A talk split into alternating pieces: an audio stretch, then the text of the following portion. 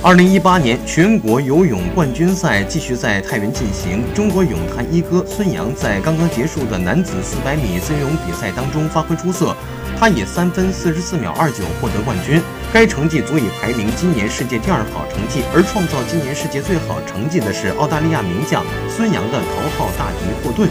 决赛中，孙杨在第四泳道出场。和此前比赛不同的是，孙杨在本场比赛中一开始就保持着领先。前半程，孙杨从五十米开始就一直领先季新杰，上海的邱子傲则排在第三位。后半程，孙杨没有任何松懈，他一直延续着自己的节奏，并且将优势保持到了终点。